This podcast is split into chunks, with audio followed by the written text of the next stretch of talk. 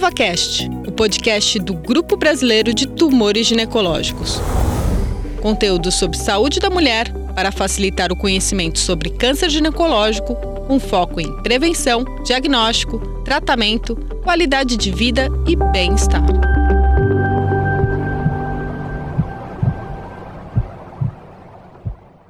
Olá, eu me chamo Moura, sou jornalista de ciência, doutor em oncologia e apresentador do EvaCast. Neste episódio do EvaCast, o tema é Desvendando tratamentos sistêmicos no câncer de ovário. Participam deste episódio Larissa Gomes, oncologista clínica da Oncoclínicas São Paulo, fundadora do Oncoresidentes e diretora de comunicação do EVA. Andressa de Azeredo, oncologista clínica com especialização em tumores femininos pela Universidade McGill de Montreal, no Canadá, Andressa trabalha atualmente no Hospital Moinhos de Vento e no Instituto Kaplan Oncoclínicas de Porto Alegre. O ovário é o terceiro alvo mais comum de câncer ginecológico. De acordo com o Instituto Nacional de Câncer, o INCA, mais de 7 mil brasileiras devem receber o diagnóstico de câncer de ovário em 2023. Por ser uma doença silenciosa no início e não haver um método de rastreamento, 8 entre 10 casos de câncer de ovário são diagnosticados em fase avançada, ampliando a demanda por tratamentos sistêmicos. E é sobre eles que vamos falar neste episódio com nossas convidadas. E as duas convidadas estão aqui conosco. Começo o nosso bate-papo com a doutora Larissa Gomes. Doutora Larissa, quais são os diferentes tipos de câncer de ovário e como o diagnóstico diferencial orienta a melhor estratégia de tratamento? Bom, olá a todos. Eu agradeço o convite do Grupo EVA, aqui em nome da doutora Luciana Lambeiro. É um prazer estar aqui com todos vocês e dividindo essa mesa com essa amiga tão especial que é a doutora Andressa Deredo. Bom, para iniciar, eu acho que é importante a gente lembrar que existem pelo menos cinco tipos principais de câncer epitelial de ovário. Geralmente nós dividimos o câncer de ovário em tumores estromais, germinativos ou epiteliais, e o epitelial é o mais frequente, Deste, nós temos em torno de 90%, 80 a 90%, sendo carcinomas serosos, que podem ser classificados como de baixo grau ou de alto grau, dependendo da aparência das células na, na avaliação microscópica. O carcinoma seroso de alto grau é o mais comum, sendo a maioria diagnosticada em um estadio mais avançado, e raramente ele é diagnosticado confinado apenas ao ovário. Ainda nós temos os carcinomas endometrioides, que geralmente são diagnosticados em estágio inicial e que tendem a responder bem à quimioterapia e frequentemente são associados à endometriose. Ainda mais raramente, a gente pode encontrar os carcinomas de células claras e os carcinomas mucinosos, ambos uh, que possuem uma certa refratariedade ao tratamento com quimioterapia, são mais raros e os células claras eles tendem a apresentar um comportamento menos agressivo em estadio inicial e quando em cenários mais avançados já é um desafio a mais para o oncologista clínico. Ainda sobre os mucinosos, é importante a gente lembrar que em torno de 80% dos carcinomas mucinosos de ovário eles são, na verdade, metastáticos, principalmente do trato gastrointestinal, como intestino ou apêndice. Por isso existe uma discussão de se fazer avaliação dessas estruturas quando a gente está à frente desse diagnóstico. Então, o diagnóstico diferencial aqui, ele é feito basicamente através da análise por microscópio, ou seja, através do anátomo patológico e imunohistoquímico. Então, frente a isso, é extremamente importante que a gente tenha segurança com relação ao local em que a gente está fazendo essa análise, tenha certeza de um bom patologista e de um, de um colega que a gente possa discutir, e ainda frente a, a uma boa imagem, muitas vezes a gente consegue ter alguma noção com relação à histologia desse câncer de ovário. Então, assim, primeiramente lembrar que o diagnóstico ele pode ser feito através de um ultrassom transvaginal, mas a gente tem como principal imagem aqui a ressonância, às vezes até mesmo, dependendo do caso, o PET-CT pode auxiliar em alguns casos de dúvida, mas a imagem ela pode ser sugestiva de uma histologia ou outra, e posteriormente a essa imagem a gente vai fazer a avaliação tecidual através de uma biópsia ou até mesmo da cirurgia inicial.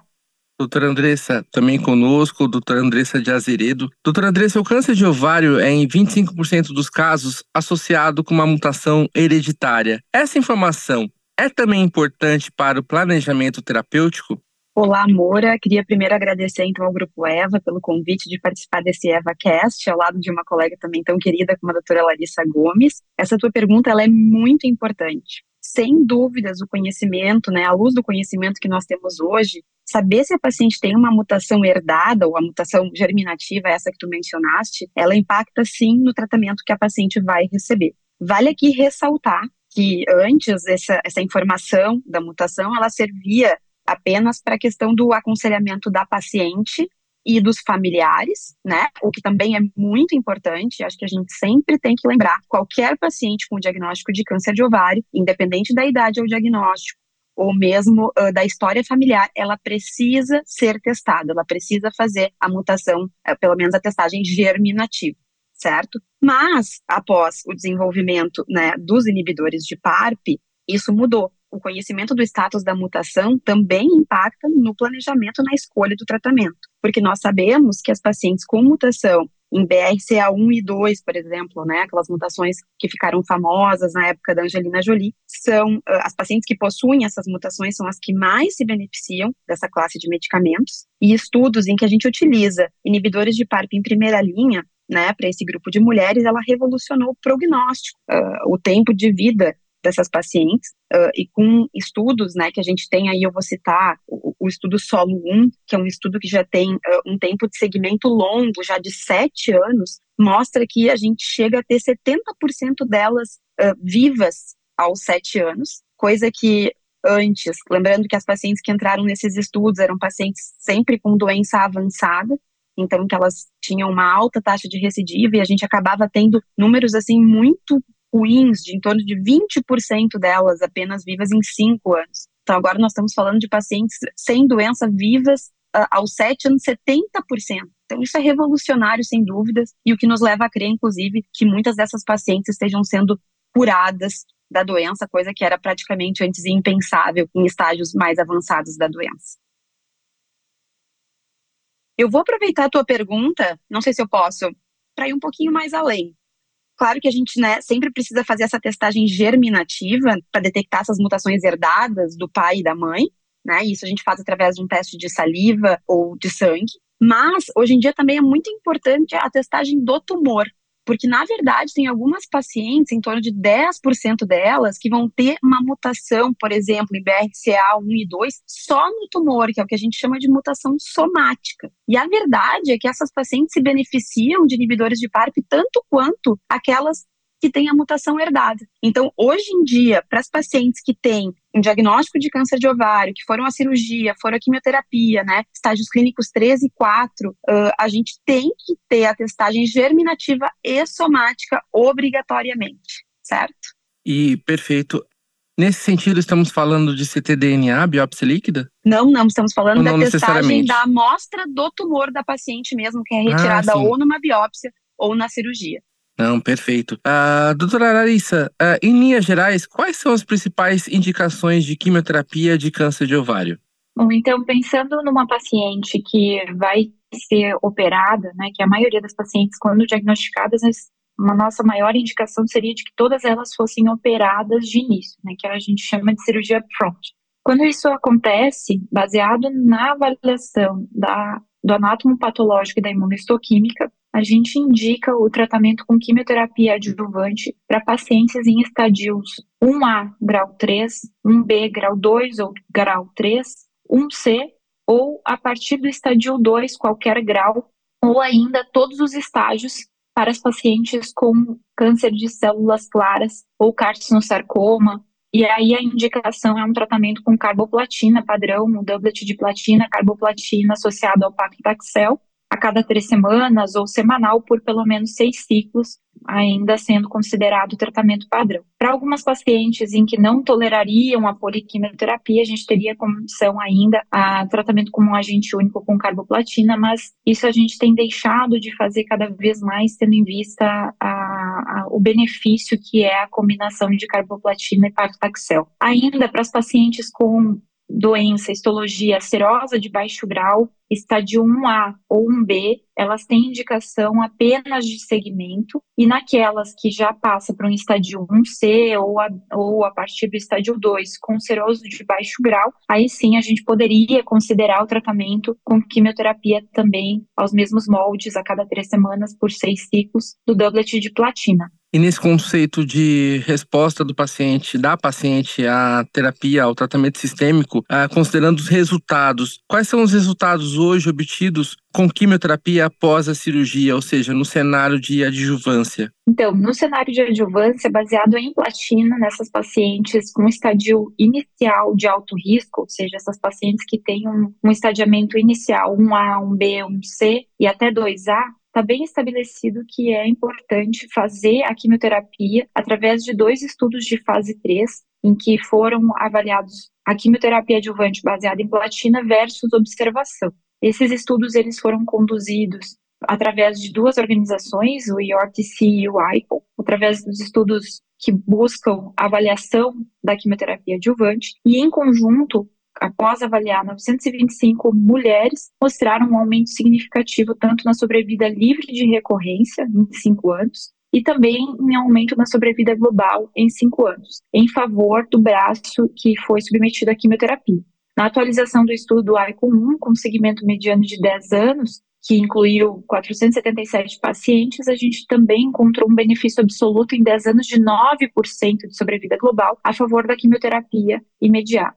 E mais posteriormente, ali em 2015, nós tivemos a publicação de uma meta-análise incluindo 1.277 pacientes provenientes de cinco estudos randomizados, incluindo estes que eu já citei, com um segmento mediano de 10 anos, mostrando novamente um aumento tanto na sobrevida livre de progressão para essas pacientes, quanto um aumento de sobrevida global. Ainda, é importante destacar que, segundo essa meta-análise, o benefício ele foi restrito aos pacientes que tinham estadiamento incompleto e aquelas com características patológicas de alto risco, que é aquilo que eu comentei, é aquelas histologias de células claras ou carcinosarcoma, ou ainda estadios mais avançados, além do 2, 3 e 4. Acho que é importante só complementar aqui na, na, na, pergunta anterior, que o mesmo esquema de quimioterapia ele é utilizado no cenário neoadjuvante, aquelas pacientes em que a gente faz uma avaliação e que não são candidatos à cirurgia front, aí no caso a gente não está falando de tratamento adjuvante, mas sim neoadjuvante, a gente tende a fazer o mesmo esquema de tratamento.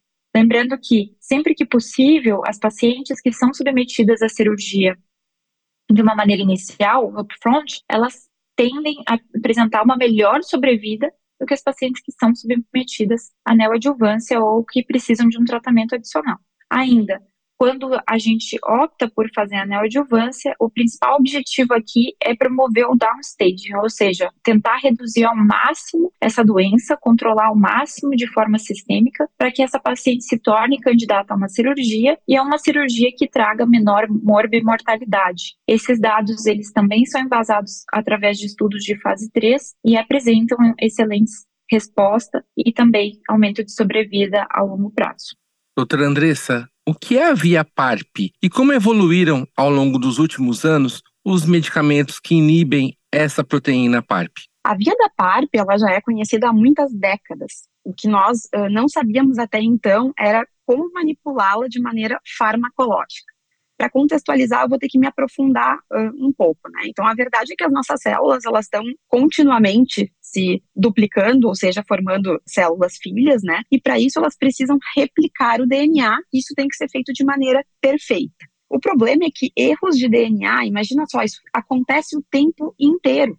Então, para isso, a gente tem inúmeras vias, porque a nossa maquinaria genética é muito inteligente. Então, a gente tem inúmeras vias para corrigir esses erros de DNA e para que a célula, então, possa continuar no seu ciclo normal. Ou então, caso essas vias elas não consigam corrigir esse erro, para que essas células entrem em senescência ou morte celular. A via da PARP nada mais é do que uma dessas vias de reparo. que corrige especificamente as quebras de fitas simples do DNA, ou seja, que se formam em fragmentos de DNA. Acho importante a gente mencionar também que, complementar a ela, nós temos a via da recombinação homóloga, da qual fazem parte os genes BRCA1 e BRCA2, dentre muitos outros. E eu acho que a grande sacada, e foi aí que a gente conseguiu começar a desenvolver, né, os inibidores de PARP, foi entender que em torno de 50% dos carcinomas serosos de alto grau de ovário, eles tinham um defeito na via de recombinação homóloga, certo? Que é a via que corrige as quebras de fitas dupla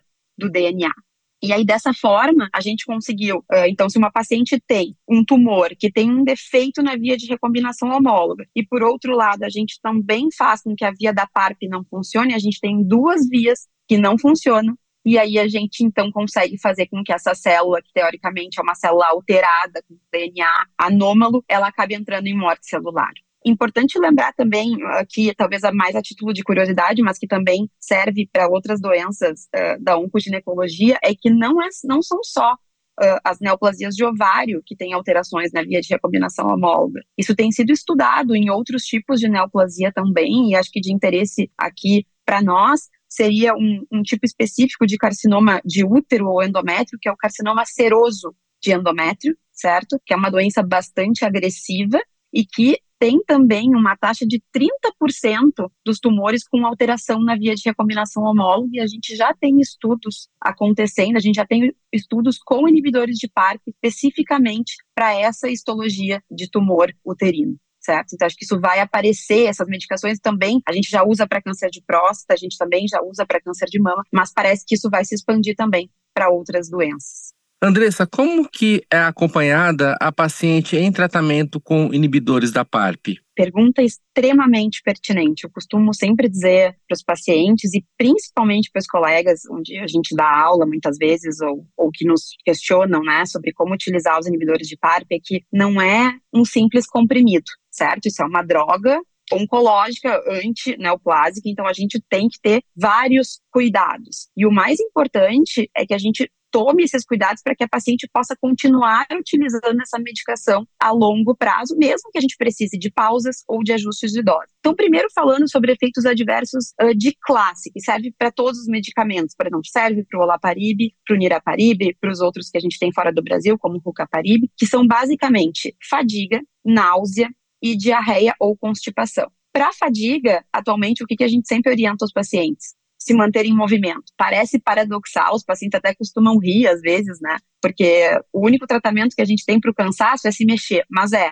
De fato, é. Pacientes que fazem atividade física, conseguem se manter em movimento, eles vão ter menos fadiga. Em relação à náusea, o que, que a gente usa, certo? A principal orientação é utilizar um procinético, a famosa metoclopramida, ou conhecido como Plasil, mais até do que anti-5-HT3, que os bloqueadores, que seriam o, o ondacetrona, que a gente usa muito durante a quimioterapia, e também para diarreia ou constipação, famosa loperamida, Mosec ou laxativos. O que é interessante é que esses sintomas de classe que eu mencionei, eles costumam desaparecer completamente após três meses de uso. Parece um pouco mágico, mas é. É exatamente o que as pacientes relatam, e eu sempre relaciono um pouco desses sintomas, principalmente a fadiga, porque lembra que essas pacientes estão vindo de quimioterapia. Então, na verdade, elas já estão um pouco debilitadas, elas já estão um pouco cansadas. Então, em geral, depois de três meses, as pacientes não têm mais esse tipo de queixa. Uh, acho que uma outra estratégia em relação à náusea é quando a gente usa especificamente o niraparib, é utiliza, como ele é utilizado, ele tem a posologia, a possibilidade de se utilizar apenas uma vez ao dia, é utilizar o comprimido à noite certo? Que daí também o paciente vai acabar referindo menos náusea. Tem também um índice um pouco mais alto de hipertensão arterial, então eu sempre gosto de ter um cardiologista ou um clínico, né, um bom clínico acompanhando as pacientes durante, principalmente durante esse período inicial. Mas o que eu quero reforçar aqui é a questão da toxicidade hematológica. A gente não pode prescrever um inibidor de PARP e mandar essa paciente voltar um mês depois com exames de sangue, com um hemograma. Tá? Essa paciente ela precisa ser monitorizada semanalmente nos primeiros três meses, certo? E às vezes até com mais frequência, se houver alguma alteração, como uma anemia ou como uma queda de plaquetas, como uma neutropenia, uma queda das defesas, né? Para que a gente possa fazer então aqueles ajustes e pausas e a paciente possa continuar utilizando o tratamento. Eu tenho um caso muito emblemático que eu sempre conto também, que aconteceu enquanto eu fazia o meu, meu fellow lá no Canadá, que foi numa sexta-feira, porque tudo acontece sempre numa sexta-feira, né? Que nos ligaram do laboratório de uma paciente que tinha ido ao hospital assintomática, tinha ido só para coletar exames, e o laboratório nos ligou para avisar que essa paciente estava com 5 mil plaquetas, né? E era uma paciente que tava, já, já tinha ido para casa e estava se sentindo super bem, estava assintomática. Nós chamamos ela ao hospital, ela precisou pausar o remédio, fazer transfusão, mas depois de um tempo de pausa, a gente conseguiu reassumir a medicação numa dose mais baixa. Então, assim, lembrando, a gente, essas quedas, elas podem ser no início, nos primeiros três meses, muitas vezes bruscas, então a gente tem que sim fazer um controle muito rigoroso uh, com exames de sangue nesses primeiros três meses. Era basicamente isso que eu queria ressaltar, que é a questão do controle uh, da toxicidade hematológica dessas medicações. E também, assim, depois de três meses, se a paciente não apresentou nenhuma dessas uh, efeitos colaterais, em geral ela não vai mais apresentar, e aí a gente pode espaçar sim as avaliações para mensais, certo? E depois até mesmo espaçar elas ainda mais, porque essas pacientes vão fazer uso dessas medicações por dois a três anos, né, em média. E, doutora Larissa, uh, em alguns casos, essa manutenção com inibidores da PARP, é, ela pode ser associada, por exemplo, com inibidores do fator de crescimento endotelial vascular, VEGF? Sim, Moura. É, as pacientes que fazem a avaliação, como a doutora Andressa comentou, e que não apresentam mutação do gene BRCA mas que são deficientes, apresentam alguma alteração nos genes de recombinação homóloga, essas pacientes elas poderiam fazer uso da combinação do bevacizumab em associação ao inibidor da PARP. Além das pacientes que utilizaram o bevacizumab, o anti-VEGF, durante a quimioterapia, a manutenção ela consiste no uso do bevacizumab na dose de 15 mg quilo, EV a cada três semanas, por 15 meses, em combinação com o olaparib, 300 miligramas de oral duas vezes ao dia, por dois anos. Essa indicação ela é baseada através do estudo Paola, foi o estudo que avaliou o uso dessa adição na terapia de manutenção para as pacientes com carcinoma seroso ou endometrioide de ovário de alto grau e que apresentavam-se no estadio 3 ou 4, que foram tratadas com quimioterapia baseada em platina e taxano, associado ao bevacizumab. Esse estudo avaliou, independente da mutação de gene BRCA, as pacientes elas foram randomizadas para o tratamento com a manutenção do anti-VEGF associado ou não ao, ao olaparib. E na população global, a gente viu uma diferença expressiva em sobrevida livre de progressão,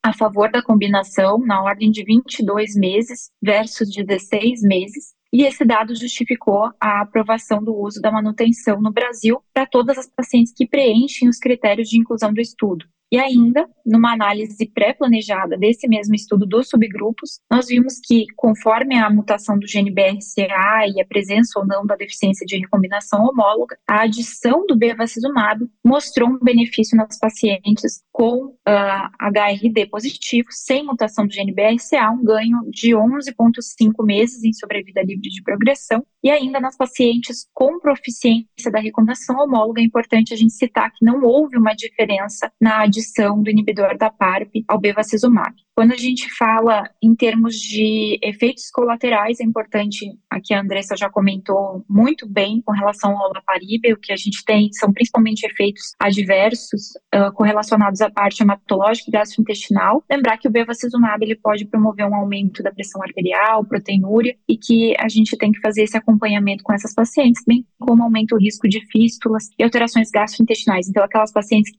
tem um envolvimento uh, intestinal uh, extenso, é importante a gente levar isso em consideração. Para finalizar, acho que é importante dizer que esses dados eles foram atualizados no ano passado, na ESMO de 2022, e essa combinação apresentou um aumento na sobrevida global das pacientes que apresentavam deficiência de recombinação homóloga com ou sem a mutação do gene BRCA, na ordem de 75 meses versus 57 meses. Então, um segmento de 5 anos 65% das pacientes estavam vivas que fizeram esse tratamento, mostrando que sim, é um tratamento que é, uh, traz benefício para as nossas pacientes.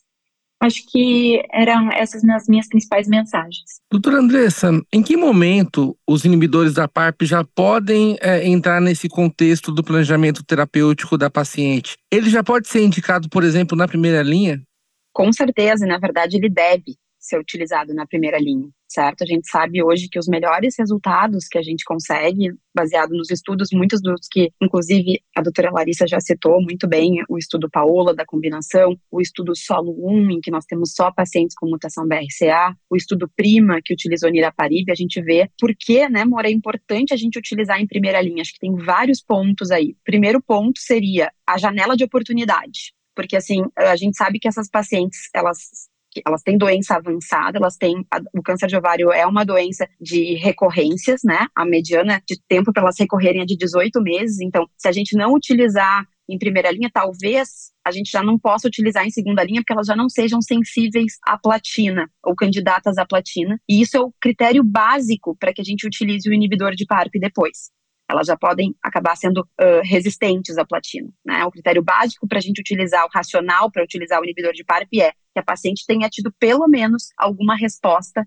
a tratamento de quimioterapia à base de platina. Então, esse é um dos motivos. Segundo motivo, efeitos colaterais, certo? Existe um efeito colateral raro, mas que é bastante grave relacionado aos inibidores de PARP, que é a questão da síndrome mielodisplásica e da leucemia mieloide aguda. E a gente viu nos estudos em que, que eles utilizaram inibidores de PARP em linhas mais avançadas, ou seja, pacientes que já haviam recebido inúmeras linhas de quimioterapia, e a gente sabe que quimioterapia também aumenta o risco, né, da gente desenvolver uma leucemia. A, a incidência desses eventos graves era maior. Então, se a gente utiliza em primeira linha, o risco disso acontecer é de em torno de 1%. É muito baixo. Certamente o benefício de utilizar o inibidor de PARP é muito maior do que uh, o risco né, que a gente está correndo uh, do desenvolvimento de um desses, desses efeitos adversos mais graves. Então, certamente, a gente tem que insistir hoje em utilizar os inibidores de PARP em primeira linha. Acho que essa é a mensagem principal. E Andressa, você citou aí alguns estudos clínicos, né, alguns trials, é, mostrando resultados exitosos com inibidores da PARP em primeira linha. Estamos falando de quais taxas de resposta, enfim, sobrevida? Isso, eu acho que quando a gente fala de inibidor de PARP, talvez taxa de resposta não seja a melhor palavra, assim, a melhor definição, né, o melhor uh, desfecho para a gente avaliar. Porque uh, a gente já conseguiu uma boa taxa de resposta com a quimioterapia, essas pacientes responderam, muitas delas entraram até em resposta completa, elas nem têm doença mais visível, né, em primeira linha, e aí a gente começa o inibidor de PARP como uma manutenção. Então, acho que talvez os melhores desfechos para a gente avaliar sejam uh, sobrevida livre de progressão, né? Seria mais ou menos sobrevida livre de uma, de uma recidiva e sobrevida global. Então, realmente, a gente tem o estudo Solo 1, em que eles avaliaram apenas pacientes com mutação BRCA1 e BRCA2, e a gente sabe que essas são as que mais respondem, e a gente tem dados robustos uh, num acompanhamento de sete anos já dessas pacientes, uh, de 70% delas vivas em sete anos, e aí foi que eu já mencionei antes, a gente acredita que muitas delas estejam sendo curadas com a adição dessa medicação, porque a gente viu nunca parecido com isto no passado. Ter uma 70% das pacientes vivas em sete anos com câncer de ovário avançado ao diagnóstico, né? Isso era impensável, talvez, há alguns anos atrás. Uh, no estudo PRIMA, por exemplo, que utilizou niraparib, ele tem um tempo de segmento mais curto, mas a gente tem o dobro de uma sobrevida livre de progressão certo? Então, assim, a gente tem 24 meses, aí elas ficam dois anos sem recidivar versus uh, menos de um ano para paciente que não utilizou o niraparib em primeira linha. Esses são os dados atualizados. Também a gente vai precisar claramente de um, um, tempo de segmento mais longo. E como a doutora Larissa já mencionou muito bem também, a gente tem também, que foi apresentado no Congresso Europeu do ano passado, na ESMO, o estudo Paola, que é da combinação, né, do olaparib com bevacizumab, em que a gente tem aí tanto para a população, não só para os pacientes com mutação BRCA, mas para a população HRB, né, com deficiência naquela via de recombinação homóloga. A gente tem aí aumento tanto de sobrevida livre de progressão, muito importante. E a gente tem que lembrar que quando a gente fala em sobrevida livre de progressão ou sobrevida livre de recidiva, a gente,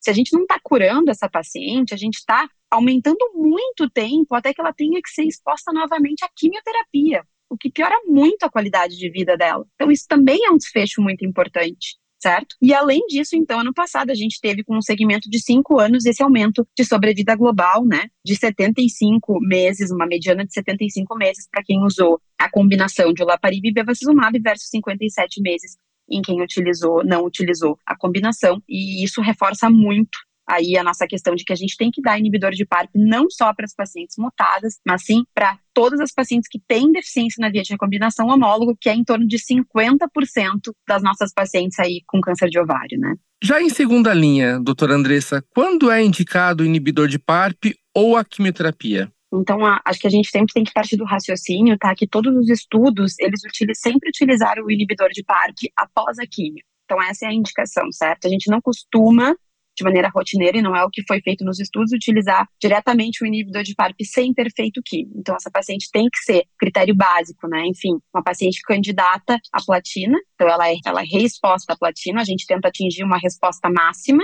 uma taxa de resposta máxima, né? E então a gente começa de novo a manutenção com o inibidor de PARP.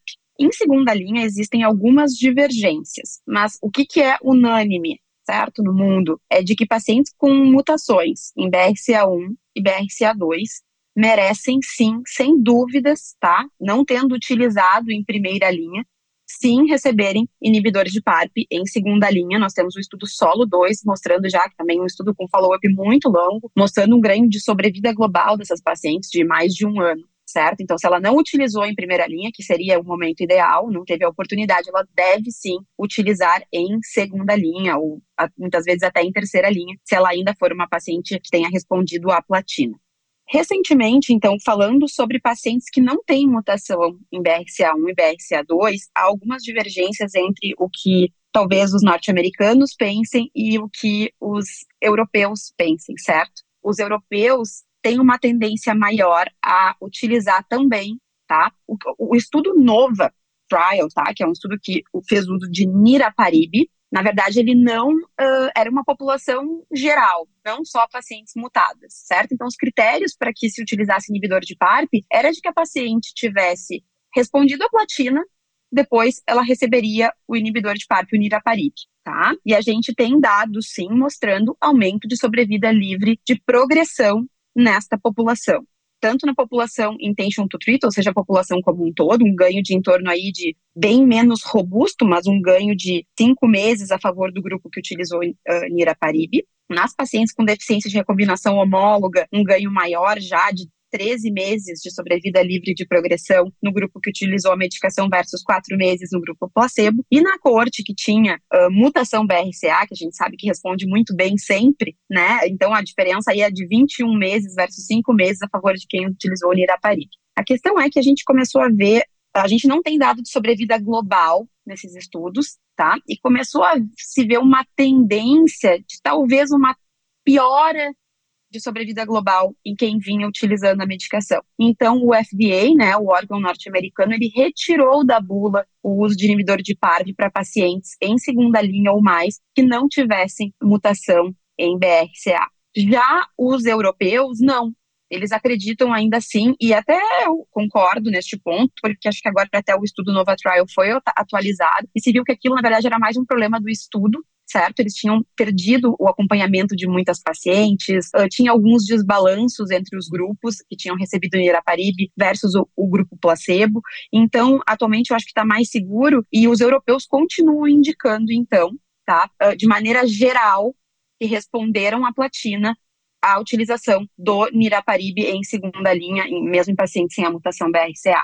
Doutora Larissa, quais são as principais perguntas que seguem sem resposta para tratamento sistêmico de câncer de ovário? Excelente pergunta, Amora. Eu acho que são várias as perguntas que ainda estão em aberto no tratamento do câncer de ovário. Um deles gira em torno exatamente desse tema que nós viemos debatendo até o momento, que é o uso do inibidor da PARP para as pacientes com mutação do gene BRCA. É, como foi visto nos estudos do solo, e do Paola, essas pacientes apresentam uma excelente resposta frente ao inibidor da PARP e fica a dúvida se esse isoladamente, o inibidor isoladamente, seria o suficiente para tratar uma paciente com câncer de ovário. Será que ele é, realmente essa paciente realmente precisa da quimioterapia previamente ou não. Essa é uma resposta que a gente ainda não tem e que se nós olharmos as os critérios clínicos que foram utilizados para a inclusão dessas pacientes nos estudos, elas tinham que ter recebido pelo menos quatro ciclos de quimioterapia, quatro a seis ciclos de quimioterapia para depois usar a manutenção. Então, essa é uma dúvida que fica. Ainda há a dúvida com relação ao uso ou não de imunoterapia. Nós tivemos na ASCO deste ano a apresentação do estudo do UO, que utilizou a combinação de quimioterapia baseada em platina, carboplatina associado a taxano, associado ao bevacizumab, que é algo padrão, e avaliou a, a, a implementação do uso do durvalumab e também do olaparib no tratamento é, das pacientes com câncer de ovário avançado. E o que a gente vê é que no estudo teve um benefício o uso da combinação às custas de uma toxicidade importante, mas ainda não ficou muito claro para a gente se as pacientes necessitam fazer uso ou não de imunoterapia nesse cenário. Nós não temos nenhuma aprovação e ainda temos outros estudos em andamento com outras medicações, com outros inibidores de checkpoint. Ainda eu acho que cabe ressaltar que a gente está falando de uma população que a sua maioria é, de pacientes apresenta um diagnóstico em estadios mais avançados, né, estadio 13 e 4, em torno de 70% das mulheres elas chegam nesses estadios e que apenas 21% de sobrevida global em cinco anos. E se a paciente é estadio 4, ou seja, já está no cenário metastático, menos de 5% das pacientes vão estar vivas em cinco anos. Então, é, um, é uma sobrevida ainda muito curta, apesar dos nossos maiores esforços. Outra dúvida que fica é com relação a essa manutenção. Será que realmente manter por dois anos é o ideal? Será que fazer uh, só 15 meses de bevacizumab e dois anos de inibidor da PARP? Ou será que só três anos de inibidor da PARP? Falando aí do niraparib, é o ideal para essas pacientes? Será que a gente deveria manter além? Será que a gente deve parar antes? Então, essas são dúvidas que ainda ficam em aberto, porque a gente sabe que a grande maioria dos pacientes mesmo recebendo o melhor tratamento, ainda podem recorrer. Ainda falando no cenário platino resistente, nós tivemos também na ASCO desse ano a publicação de, um, de uma medicação nova, de um ADC, o primeiro ADC no cenário de câncer de ovário, que foi o mirvetuximab. Então, acho que a dúvida aqui no cenário platino resistente vai ser qual que vai ser o nosso algoritmo de tratamento para essas pacientes quando chegar num cenário platino resistente, usar o ADC e posteriormente vai voltar a dúvida do que, a gente pode fazer. E aqui entra também a questão da medicina de precisão, em que cada, cada vez mais a gente tem utilizado parâmetros moleculares para definir o tratamento. Veja que desde o início aqui da nossa conversa a gente vem falando em uh, avaliação do gene BRCA, avaliação né, dos genes de recombinação homóloga, e entre outros aqui para indicar o melhor tratamento para cada paciente. E para finalizar, eu citaria ainda algumas dúvidas antigas, mas que ainda são pertinentes, que é com relação aos tumores mais raros, né? Aí, por exemplo, os, eu comentei no início da nossa conversa que os tumores de células claras e mucinosos têm um bom prognóstico se diagnosticados em estadios iniciais. Fica a dúvida até hoje Será que vale a pena a gente fazer quimioterapia para todas as pacientes que apresentam essas duas histologias? Ou a gente poderia omitir a quimioterapia em alguns cenários? Então, acho que essas seriam as, as principais dúvidas que ainda permanecem à, à nossa experiência. E Larissa, qual é o acesso hoje no SUS e nos planos privados, né, na saúde suplementar, aos medicamentos de alto custo para câncer de ovário. E como o EVA, é, o Grupo Brasileiro de Tumores Ginecológicos, trabalha para ampliação desse acesso?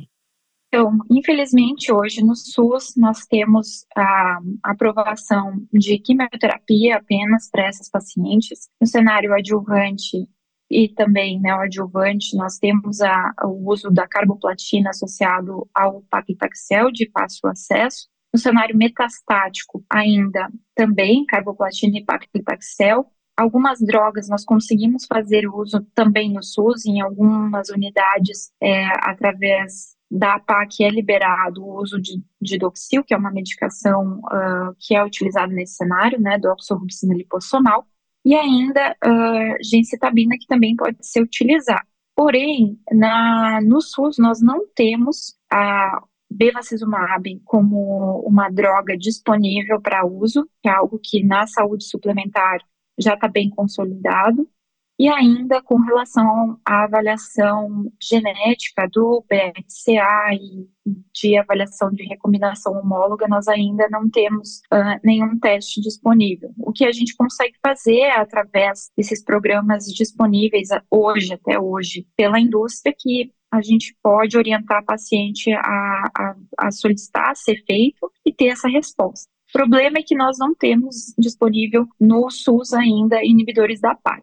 Na saúde suplementar, até pouco tempo atrás, nós tínhamos aprovados apenas os inibidores da PARP para os pacientes com mutação do gene BRCA e ainda para aquelas pacientes com uh, alteração do gene da recombinação homóloga, o niraparib. A combinação olaparib e bevacizumab foi aprovado recentemente e o EVA teve um, uma participação fundamental com a co colaboração para que essa, essa emenda ela fosse aprovada e trazida para a saúde suplementar. Então, o que a gente tenta fazer como grupo é estar atento às opções terapêuticas que estão presentes e que fazem sentido tanto na saúde suplementar quanto no SUS e tentar implementar essas novas tecnologias aos serviços de saúde. O que a gente faz isso, que, ah, que nem, por exemplo, o Laparib e Bevacizumab, foi feita a consulta pública, o EVA é, participou ativamente, orientando seus médicos a participarem da consulta pública, bem como seus pacientes,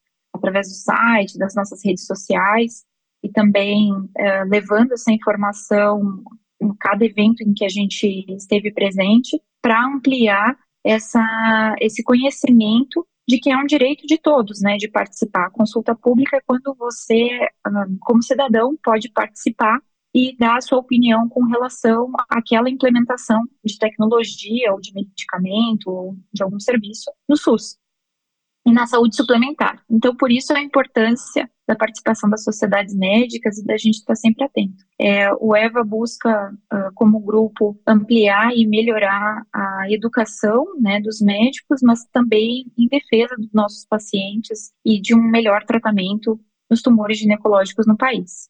Então, uh, acredito que esse seria o nosso panorama geral. Andressa, Larissa, muito obrigado pelo conhecimento compartilhado com vocês, com o público que está ouvindo agora o episódio aqui do EvaCast. Uh, gostaria de ouvir de cada uma de vocês a mensagem final, uma breve mensagem final para este episódio, começando por gentileza com a doutora Andressa. Acho que a mensagem final que eu gostaria de deixar é testagem, certo? A gente ainda tem visto muitas pacientes sem teste germinativo, muito menos o teste somático. E isso é, assim, hoje em dia, o que a gente mostrou aqui para ti, né, Mora, de resultados, não é mais aceitável a gente não ter essas pacientes testadas. E uma coisa que me deixa bastante frustrada e que a Larissa né, comentou é a gente não ter esses acessos, uh, acesso a isso no sistema público e as, algumas operadoras de saúde ainda não pagarem nem pelo teste germinativo. Tá? Então, a minha questão aqui agora é pacientes, e é o que eu venho tentando doutrinar. Eu sei que isso muitas vezes é trabalhoso, tem que trazer, às vezes, para testagem do tumor, tem que se correr atrás do material, mas essas pacientes têm que ser testadas para a mutação BRCA, testadas para via de recombinação homóloga, porque pensem, a gente vai estar tá beneficiando uma a cada duas pacientes com carcinoma seroso de ovário ou endometrióide de ovário de alto grau, com inibidores de PARP, mas a gente só vai poder fazer isso se a gente testá-las, certo? Muito obrigada. Muito obrigado. Larissa, também, sua mensagem. Eu acho que o que a Andressa colocou é fundamental e a importância desse EvaCast vem para reforçar a necessidade da avaliação complementar lembrar todos os médicos a solicitar o BRCA e a pesquisa do, dos genes de recombinação homóloga do HRD no início ao diagnóstico. O ideal seria que nós tivéssemos essa informação antes mesmo de iniciar um tratamento. Né, lembrar que não adianta a gente solicitar essas informações num cenário muito posterior ou quando a paciente já está num cenário resistente à platina. Então, essa informação, principalmente para os colegas da área da saúde é fundamental e claro que o acesso, por mais que ele seja difícil, nós até o momento temos isso disponível através né, dessas parcerias e ainda uh, destacar que é importante, principalmente no cenário SUS, uma estratégia para essas pacientes, a participação em pesquisa clínica. É, acho que cabe aqui destacar que o EVA tem buscado esforço muito grande em parcerias internacionais e até mesmo nacionais para desenvolver novos estudos dentro do nosso país e tentar trazer para essa população e até mesmo para os nossos pacientes de saúde suplementar opções terapêuticas que não estão uh, disponíveis ainda no nosso mercado. Então, é fundamental que a gente se mantenha atualizado e ainda, sempre que possível, fazer o melhor pelos nossos pacientes. Muito obrigada. Obrigado a você que acompanhou este episódio do EvaCast, o podcast do Grupo Brasileiro de Tumores Ginecológicos. As opiniões de nossos convidados não representam a opinião do Grupo EVA. Estamos nas principais plataformas de podcast. Ouça, compartilhe e nos ajude a fazer o EvaCast com seus comentários e sugestões de temas. Um grande abraço e até o próximo episódio.